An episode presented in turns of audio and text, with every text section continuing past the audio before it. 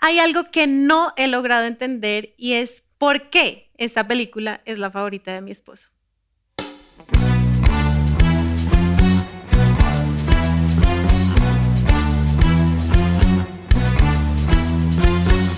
Explícate, explícate. Pues porque es muy buena y es muy chistosa. ¿Así? Claro. Para los que no la conocen, es buenísima. De hecho, se la puse a mi esposa para que la viéramos juntos y se quedó dormida, pero no importa. Es muy buena. Se trata de un marciano azul que, cuyo planeta se estaba destruyendo y los papás lo enviaron a la Tierra con una misión, parece que muy importante, pero que él no entendió bien, porque en ese momento se cerró la nave y dijo, ha sido destinado, y no entendió. El caso es que llegó aquí a la Tierra y fue criado por las personas equivocadas, las cuales le enseñaron que lo bueno era malo y que lo malo era bueno. Lo mejor de esta película es que nos da como un ejemplo de lo que estamos viviendo hoy como sociedad, ¿no les parece? En donde todo lo bueno se le llama malo y a lo malo se le llama bueno. Para nosotros es como el mundo al revés.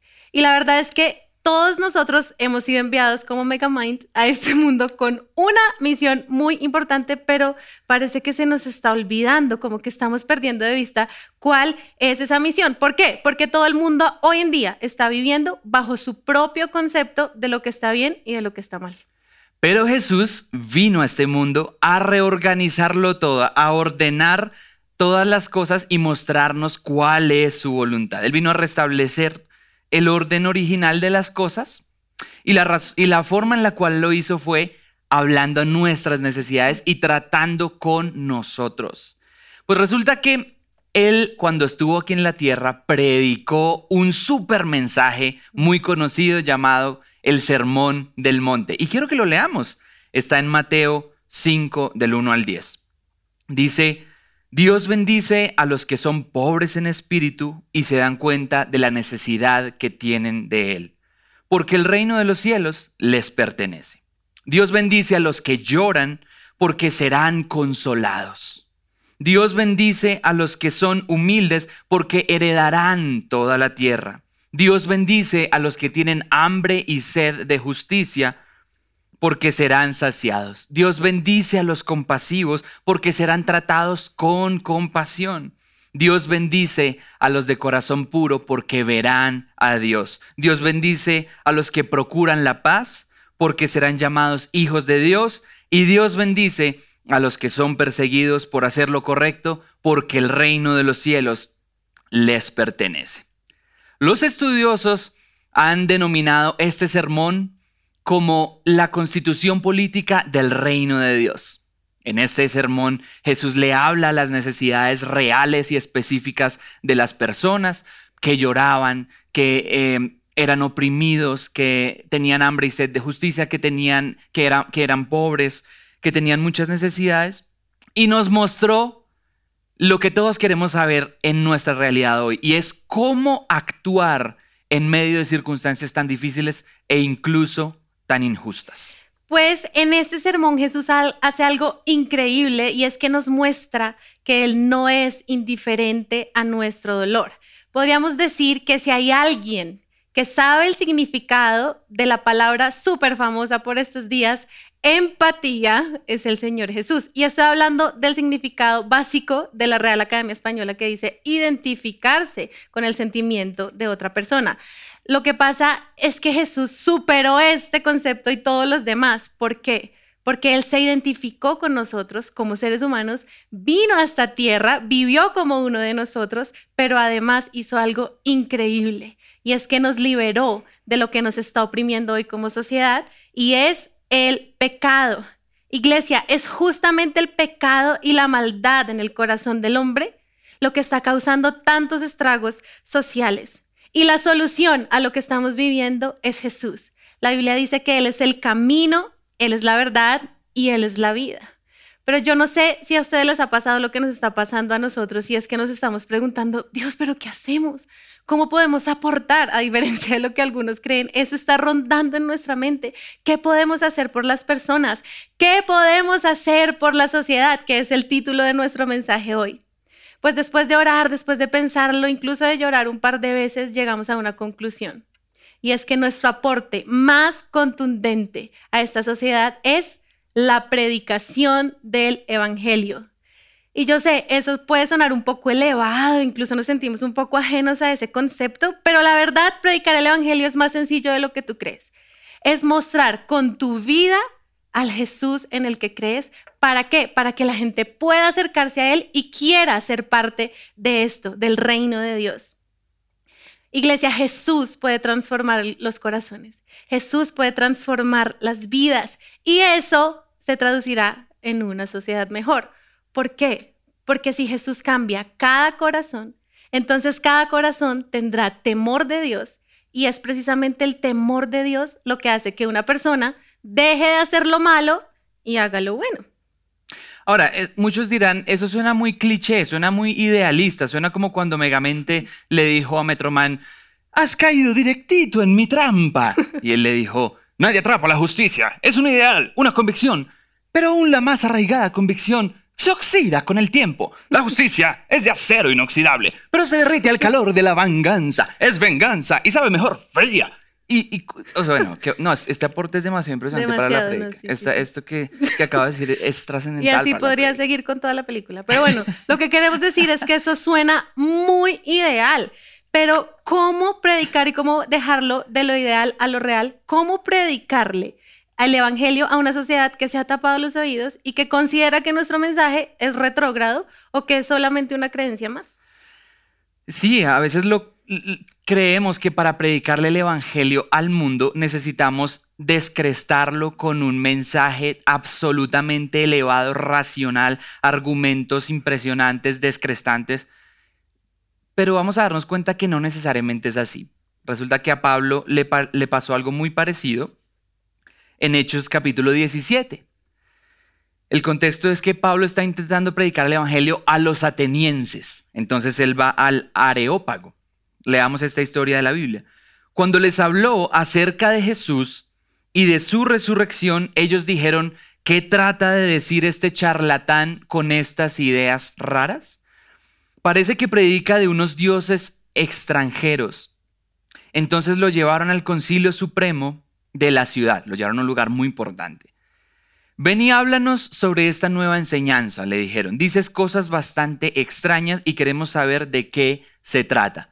Podríamos pensar, bueno, les llamó la atención, pero no era así, era, era una curiosidad falsa, era, era, eh, no era un interés real en lo que Pablo estaba diciendo, sino como, como cierta, ah, cierta duda y cierto desprecio a su mensaje. Le dijeron, bueno, pues cuéntanos a ver. Y aquí la Biblia nos, nos aclara Cabe explicar que todos los atenienses, al igual que los extranjeros que están en Atenas, al parecer pasan todo el tiempo discutiendo las ideas más recientes. Y esto es muy parecido a lo que vivimos hoy en día.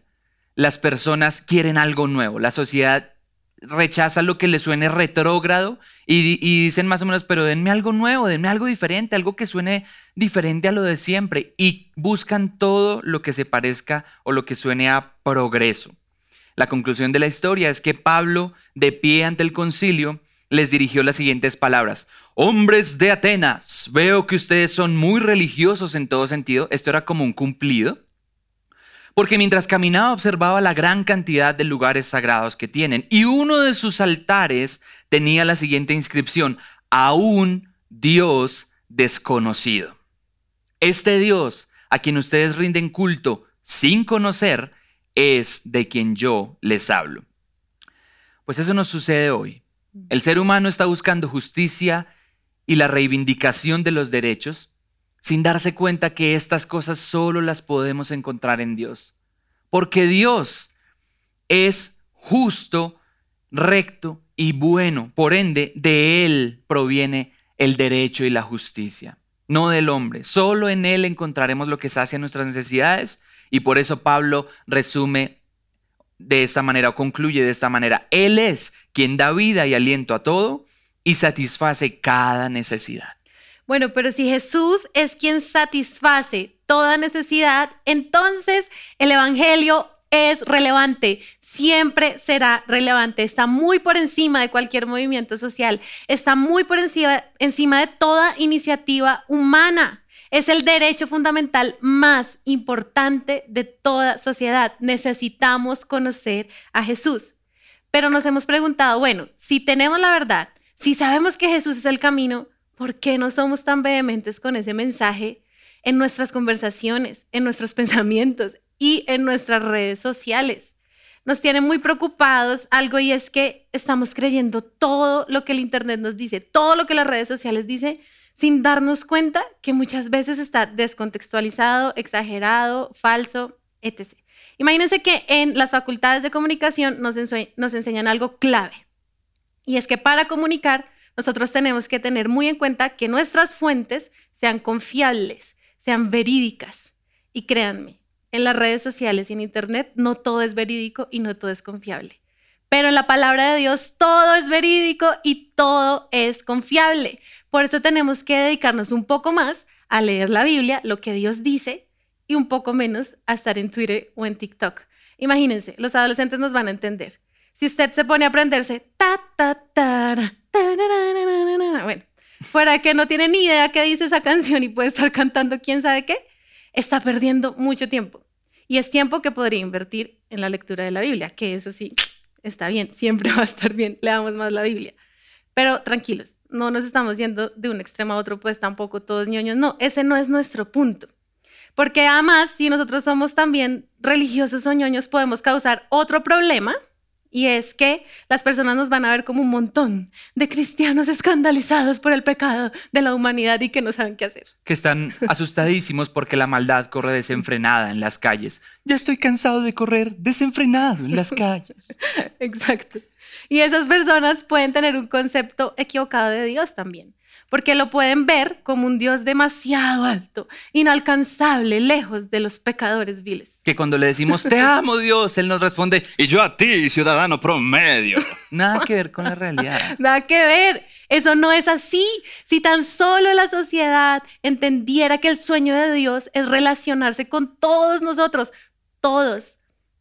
Como dice Juan 3:16, porque de tal manera amó Dios al mundo que dio a su único Hijo para que todo aquel que en él crea no se pierda, sino que tenga vida eterna. Jesús fue el ejemplo de una vida conforme a la voluntad de Dios, pero que atraía a las personas. Jesús no espantaba a la gente, Jesús tenía algo, Jesús podía hacer clic con todo tipo de personas y llegar a sus necesidades. Entonces yo creo que deberíamos preguntarnos ustedes y nosotros, ¿qué era lo que tenía Jesús?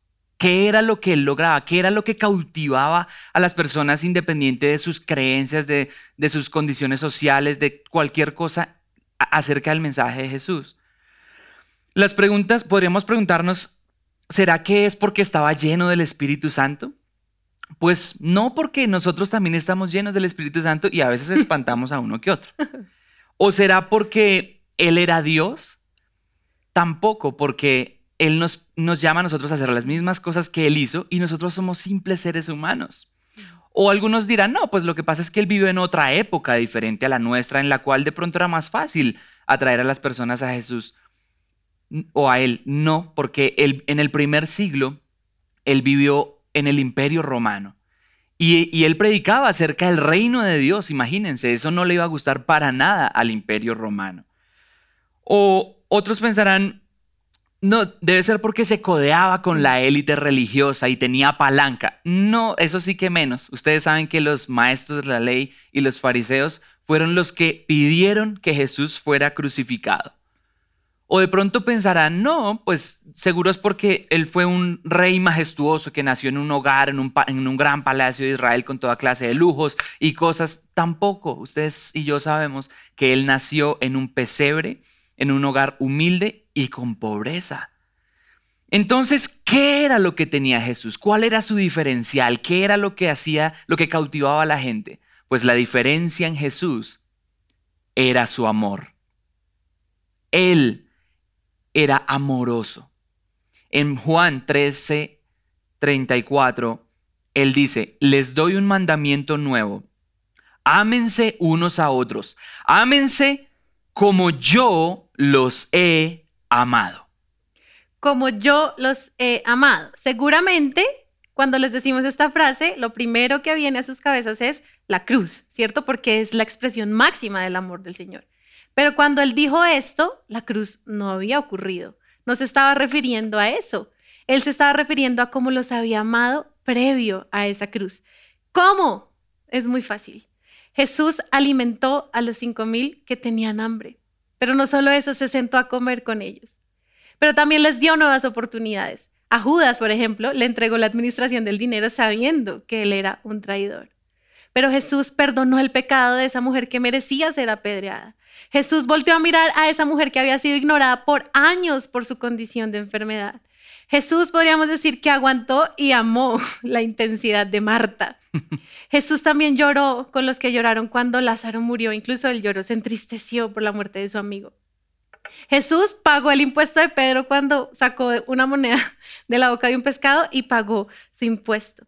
Pero Jesús también se sentó con Simón, el fariseo, el irrespetuoso que no lo honraba, pero allí estaba él. Jesús hizo todo lo que hizo en esta tierra por amor. Incluso el Evangelio de Juan dice que ni todos los libros del mundo podrían relatar todo lo que él hizo por amor. Sí, porque Jesús se interesó por el corazón de las personas. Mm. Rice Brooks, en su libro El Derecho Humano, lo pone de la siguiente manera, muy interesante. Jesús entró a este ambiente hostil con un mensaje de transformación del corazón. Él vino para lidiar con la injusticia en su origen. Y esto es importante porque siempre que pensamos en la injusticia, pensamos en algo que está afuera de nosotros. Y este es el gran principio. El problema no está afuera de nosotros, el problema está dentro de nosotros. Cuando hablamos de la injusticia, tratamos de hallar culpables. Eso es culpa de ella, eso es culpa de él, eso es culpa de las decisiones de esta persona, eso es culpa de... Y no nos damos cuenta que la injusticia es un problema que llevamos por dentro todos y de los cuales nosotros somos el primer factor de influencia en nuestra sociedad. Entonces, antes de culpar a otros, Así como dice Romanos capítulo 2, eres inexcusable tú que juzgas a tu hermano, porque en lo que juzgas a tu hermano te condenas a ti mismo. Antes de hallar culpables afuera de nosotros, reconozcamos que necesitamos a Jesús. Y la buena noticia es que Jesús resolvió el problema de la injusticia y de el pecado en la cruz. Nuestro corazón tiene pecado y nuestro corazón necesita que esa sangre y que esa obra de Jesús nos purifique. Por eso Él nos da el mandato de amor en Juan 13, 35. Él nos dice, el amor mutuo entre ustedes será la señal, el distintivo por el que todo el mundo los, reconocerá como discípulos míos. Y ese distintivo es tan importante, tan clave, que si Satanás quisiera quitarnos una sola cosa para que perdiéramos toda efectividad, sería el amor. Entonces tengamos mucho cuidado con esto. Amar es muy importante. Entonces hagámonos esta pregunta. ¿Cómo sabemos que no estamos amando? Pues por ejemplo, si nos escandalizamos con el pecado de otros, si alguien nos abre su corazón o simplemente nos enteramos de un pecado de otros, casi siempre lo más fácil es, uy, terrible esa persona, uy, no, no, como, como diciendo, eh, yo no, nunca haría eso, uy, tengamos cuidado, es mejor cubrir con el manto de la gracia, así como nosotros hemos sido cubiertos.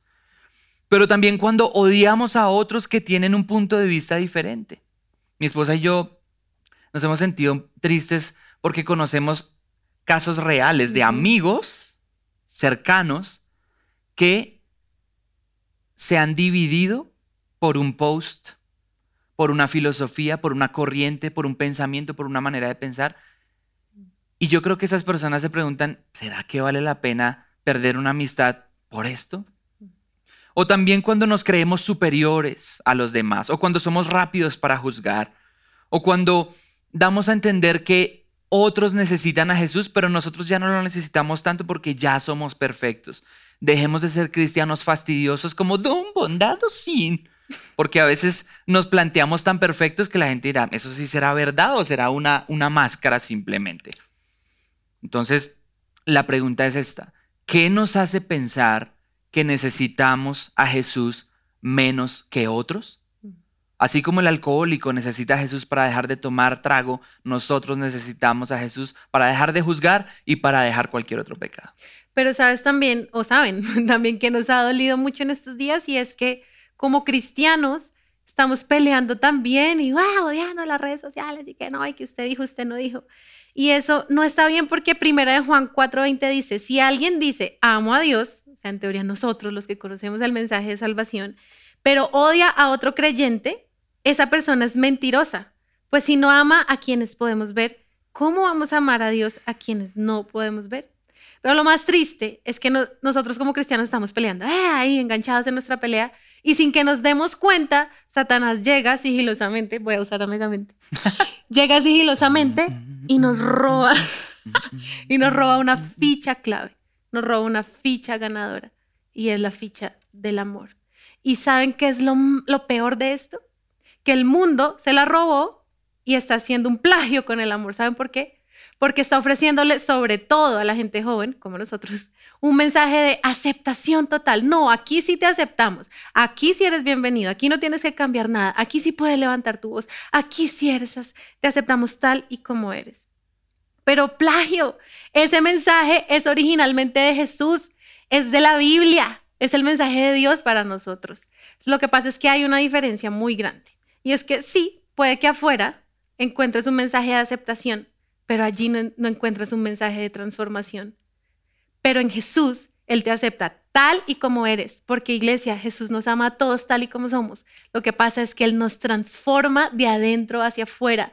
Él nos cambia en nuevas personas. Y eso generalmente no gusta tanto. No nos gusta entender o trabajar por cambiar lo que está mal en nuestros corazones. No nos gusta escuchar que hay un problema en nosotros. Y eso exige un sacrificio. Y tenemos un mensaje para ustedes. Ser transformado por Jesús exige morir a nuestros derechos. Y ese mensaje es un mensaje revolucionario de verdad. El mensaje de Jesús fue disruptivo. Él nos propone algo más que simplemente ser empáticos. La empatía, aunque es buena, se queda corta. Dios quiere llevarnos al nivel de amar a otros para que lleguen a conocerle. Lo que pasa es que la empatía, por definición, es un sentimiento, un sentimiento de identificación con la realidad de otra persona.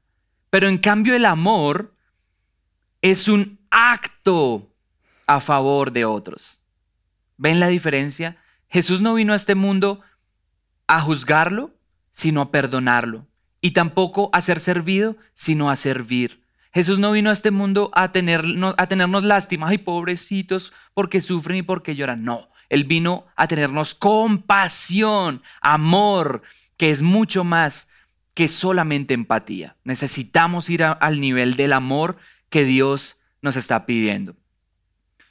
Pero el amor nos lleva a tres acciones clave. La primera de ellas es orar. ¿Qué podemos hacer por esta sociedad? Número uno, orar. Porque orar es lo más agresivo que podemos hacer por, por Colombia o por otras personas o por el mundo. Porque la oración es muy poderosa. La oración desata el favor de Dios, la oración desata milagros, la oración rompe las cadenas del pecado, la oración propicia que Dios intervenga en nuestra realidad. La oración es tan poderosa que el enemigo se inventó una fórmula y la plantó en la mente de muchos de nosotros. Y eso es, y es esta. Orar es no hacer nada. Y a ti se te metió esa mentira en la mente. Orar es no hacer nada. Entonces por eso es que preguntamos a veces, bueno, sí, orar, pero ¿y qué más? Lo que pasa es que orar es una acción muy poderosa, es una acción. Y los que tienen una vida de oración o los que tenemos una vida de oración sabemos que orar no es fácil. Levantarse todas las mañanas temprano y orar en serio por el país o por alguien y, empezar a ver los milagros de Dios no es fácil, pero es muy, muy, muy efectivo. Orar es tan importante que Juan Wesley dijo, todo lo que Dios hace en este mundo lo hace en respuesta a nuestras oraciones. Pero creemos equivocadamente que orar es solo orar por nuestros amigos, por los que nos caen bien, por nuestra esposa linda. O por nosotros mismos solamente. O por nosotros mismos. Ay, sí, bendíceme, bendíceme, bendíceme. Pero ¿saben qué dice la Biblia en Mateo 5:43? Ustedes han oído que se dijo, ama a tu prójimo y odia a tu enemigo. Pero yo les digo, es Jesús hablando, amen a sus enemigos y oren por quienes los persiguen. ¿Eso es fácil? No, no es fácil. Pongan en sus comentarios, ¿es fácil? No, no es fácil. Para que sean hijos de su Padre que está en el cielo, porque Él hace que salga el sol mm. sobre malos y buenos, y hace que llueva sobre justos e injustos. Y miren cómo termina. Si ustedes aman solamente a quienes los aman, o permítanme agregar esto, a quienes piensan igual que ustedes, ¿qué recompensa recibirán? bueno, punto número dos. Y esto es algo que es para valientes. Y se los digo yo, que me cuesta mucho este, este punto número dos, que es perdonar. Y yo sé que muchos se identifican conmigo porque no es fácil. Digamos que unirse a un sentimiento de odio colectivo, eso es más sencillo, no requiere mucho esfuerzo, pero perdonar, eso sí requiere esfuerzo. Y les quiero decir algo muy importante, y es un principio que yo entendí y que me partió el corazón porque es duro. Por causa del perdón de Jesús sobre tu vida y sobre mi vida, tú no puedes negarle el perdón a nadie. No podemos dejar de perdonar. Mateo 6:15 dice, pero si te niegas a perdonar a los demás, tu Padre no perdonará tus pecados. Ahora, otra pregunta que te hacemos es, ¿qué tan dispuesto estás a morir a tus derechos para perdonar a los demás como Jesús te perdonó a ti? Y punto número tres, actos de amor.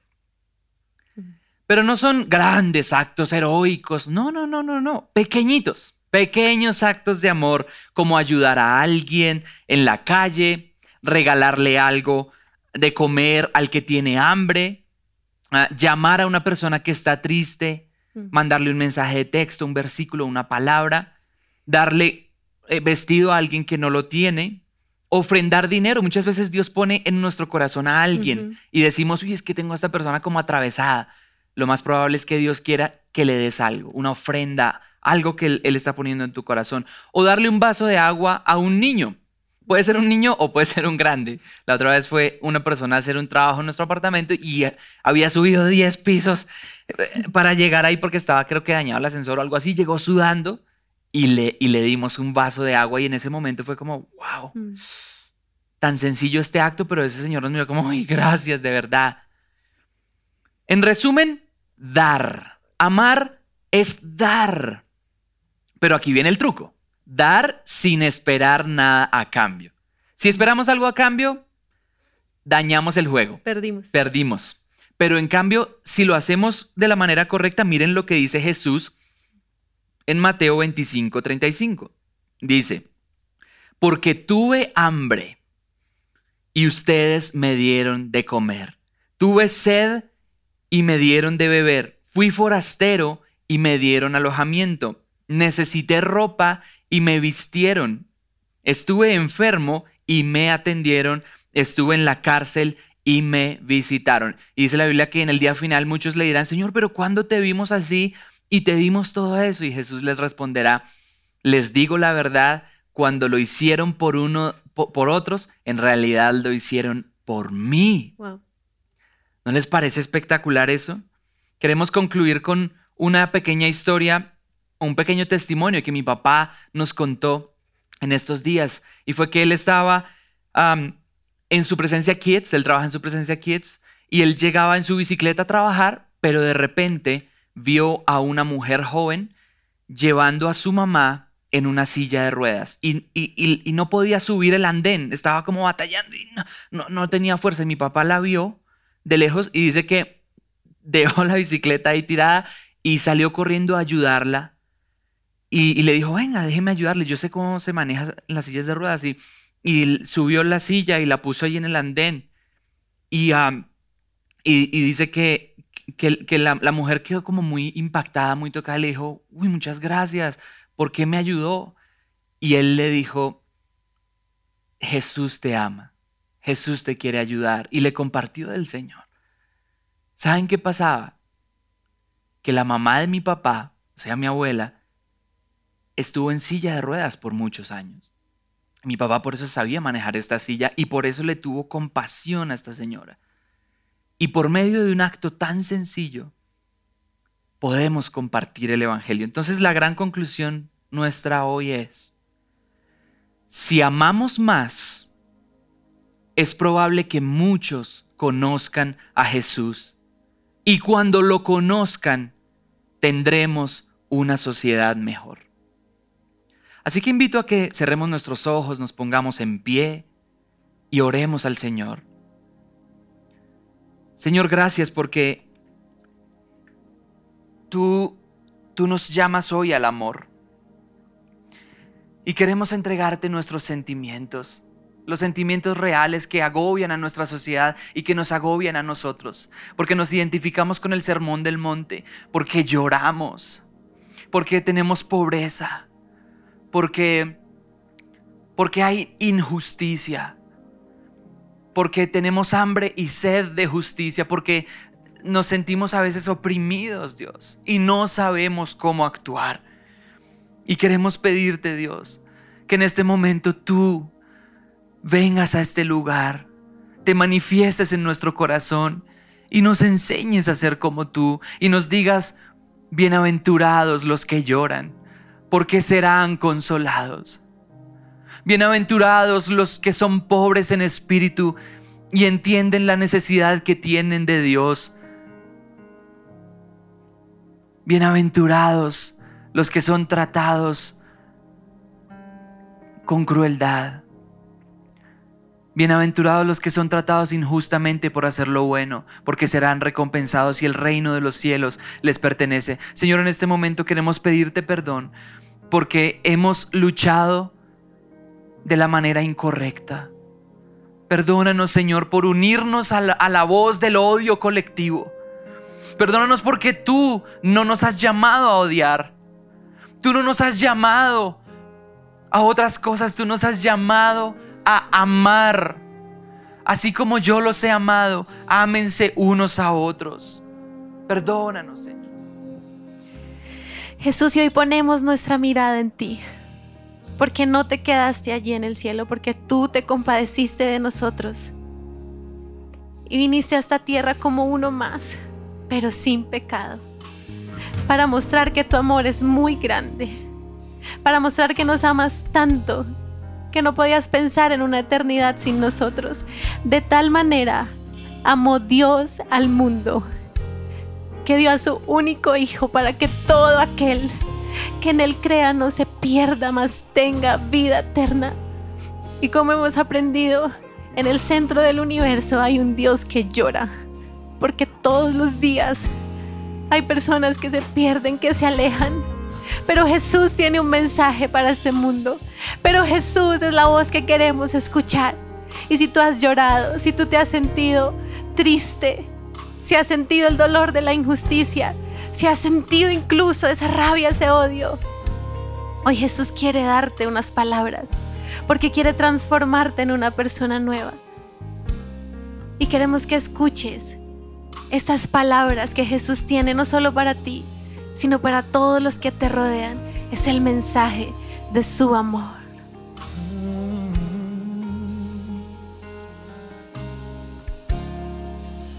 decides seguir mi camino, en mis manos tu destino, rendirte sin temor, sabrás que yo soy Dios, si confías a mí tu dolor y me abres hoy tu corazón, te mostraré mi amor, seré tu salvador tu lado estaré, a tu lado estaré,